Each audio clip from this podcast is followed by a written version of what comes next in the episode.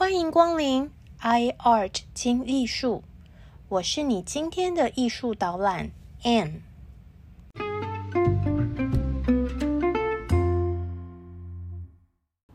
大家好，大家好，我是住在香港的台湾人 Anne，欢迎您来到 iArt 精艺术。让我们利用以下的时间，轻松来场云端美术之旅。了解名画背后的故事吧。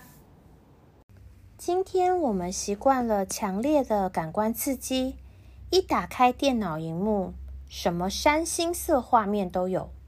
老实说，以现在的眼光看马蒂斯的作品，反而感觉还蛮温柔的啊。其实不太懂诶，这位花花绿绿、画风很可爱的老爷爷。为什么被称为野兽派？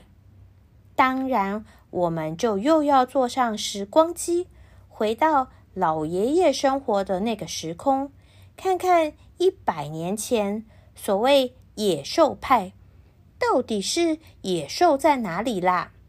马蒂斯出生于法国北部小镇，他本来念法律，二十岁的时候得了盲肠炎，痛到不行。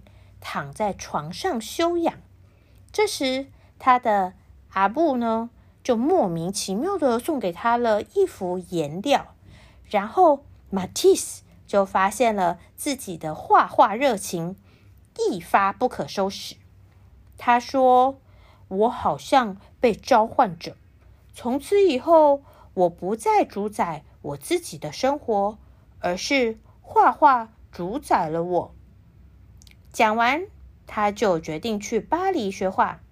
接着就是老掉牙的艺术家生平：一位 model 为他生了一个女儿，但是他却娶了别人，美术学校也没考上。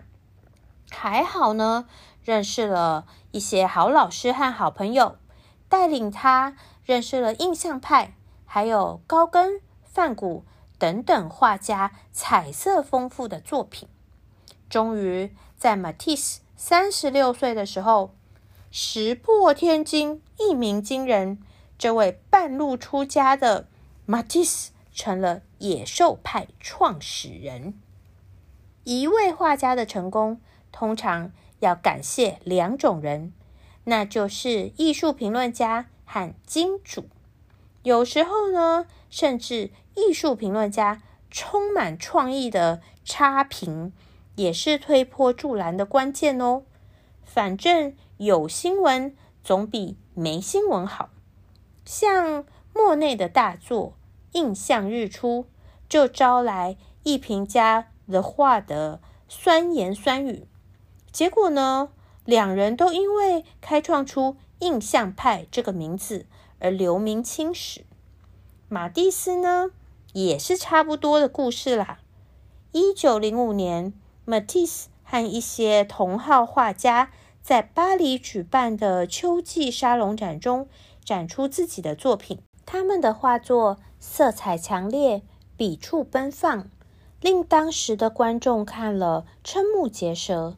因为展览室内同时有一座意大利雕塑家多纳泰罗的雕塑作品。于是，艺术评论家 f o s e l 便说：“多纳泰罗被一群野兽给包围了。”从此以后，野兽派的名字就这样流传开来。当时，马蒂斯展出的作品是《戴帽子的女人》，画面上这位戴着帽子、脸上五颜六色的女人，就是马蒂斯的老婆。喜欢这幅作品的人认为，马蒂斯的风格比印象派的作品更加简略，比梵谷的作品更加鲜艳，比高更的作品更加热情洋溢。往正面想，形容他的画风是野兽派，言外之意好像也是在称赞画家勇于创新的精神哦。二十世纪初。各种先锋绘画风起云涌，因为在这之前的几百年里面，西方绘画的重点是在形状和轮廓上下功夫，色彩呢只是陪衬，上色也都是按照物体原本的颜色来画，最多就是参考一下光线和亮度做一点修正。然而，绘画艺术走到了这个年代。例如，印象派画家们开始运用明亮的色彩尽情挥洒，更是激发了后代更年轻的画家。他们决定用更大胆、更自由的绘画，大量使用红、绿、黄、蓝等等醒目而强烈的色彩，并且用粗犷的笔触、动感的线条，表现出夸张的形态。用来表达画家们飞扬的个性，而且画家们也发现，人们在看着某个颜色的时候，往往会联想到和这个颜色有关的事物。例如，我们看见蓝色，就会想到天空和海洋；看到绿色，就会想到绿荫草木。另外，我们也会把附着在事物上的情感。转移到和它相关的颜色上，例如说，我们看到绿色，就会想到草木啊、森林啊，接着呢，就会把绿色还有生命、健康、环保这些概念连接起来，于是绿色变成了生命与自然的象征。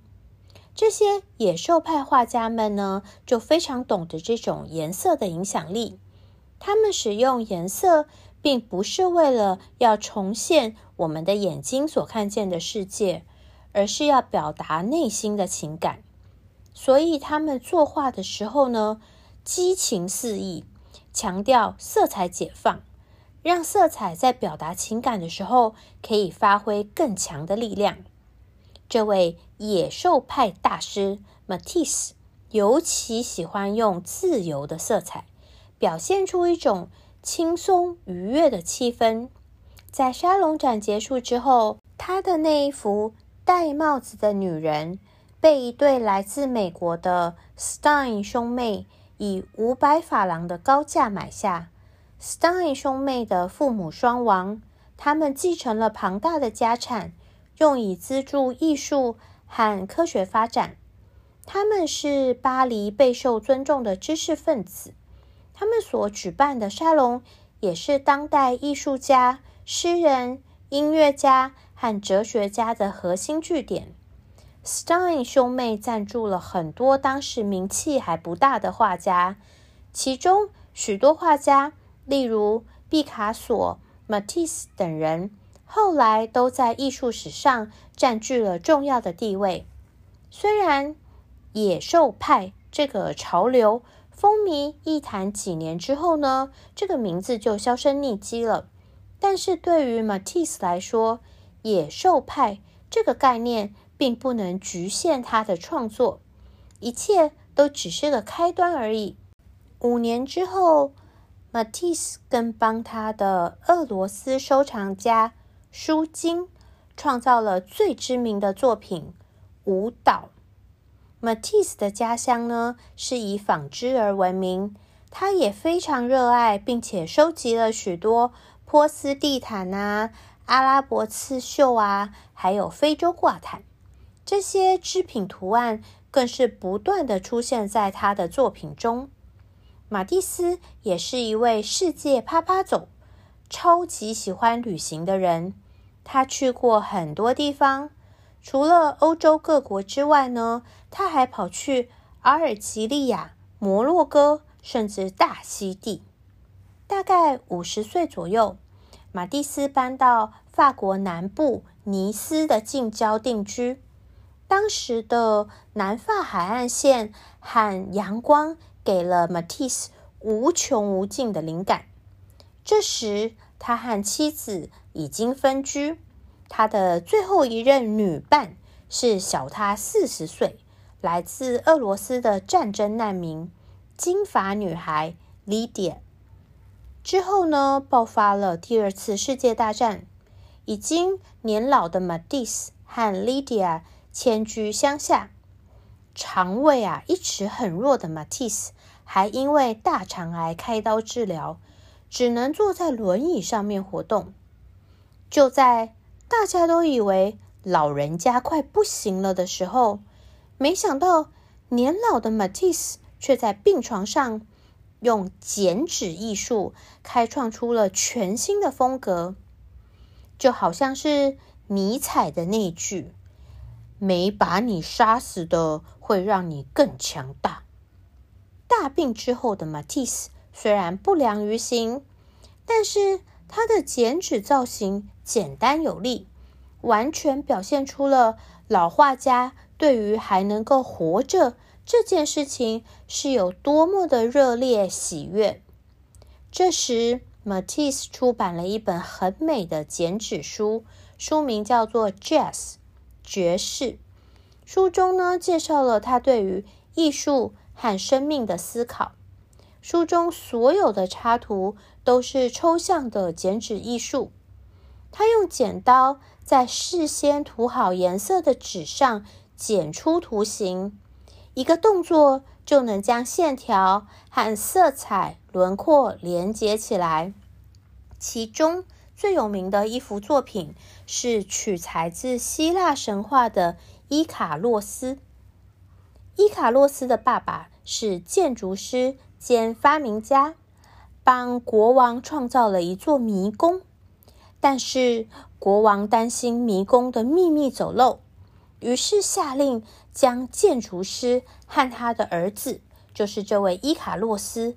一同关进那座迷宫里面最高的石塔里面。为了逃离这个高塔，建筑师呢，他就设计了一个以蜡还有鸟的羽毛所制成的飞行翅膀。爸爸告诉儿子伊卡洛斯，这一对翅膀呢是蜡做的，所以不能接近高温。如果你飞得太高，太接近太阳，翅膀就会因为热而融化。但是，当他们父子从高塔上面展翅飞翔逃出来的时候，年轻的伊卡洛斯因为初次飞行太开心了，他越飞越高，终于因为太接近太阳，翅膀融化了，最后坠海身亡。但是我们看到马蒂斯，他的伊卡洛斯下身很沉重，正在坠落，但是他的身上却有一颗红色的爱心，仿佛这颗心脏依然因为飞行的喜悦而跳动。即使是迎接生命的终点，他也不曾后悔曾经飞过一回，活过一次。在这张。人形剪纸上面，马蒂斯和伊卡洛斯已经融合为一。红色的心脏是伊卡洛斯热爱飞翔的证明，也是病痛中的马蒂斯对于生命和艺术最浪漫的注解。马蒂斯的剪纸创作看似轻松简单，画面很像儿童习作。但是啊，一直到我们自己拿起剪刀学他剪纸，才知道马蒂斯的功力不得了啊！越是简洁朴质的设计，在执行上就越是困难，必须要心手合一，而且呢，内心还要充满美感，不然马蒂斯的伊卡洛斯到了我们的手上呢，剪出来的啊，就是。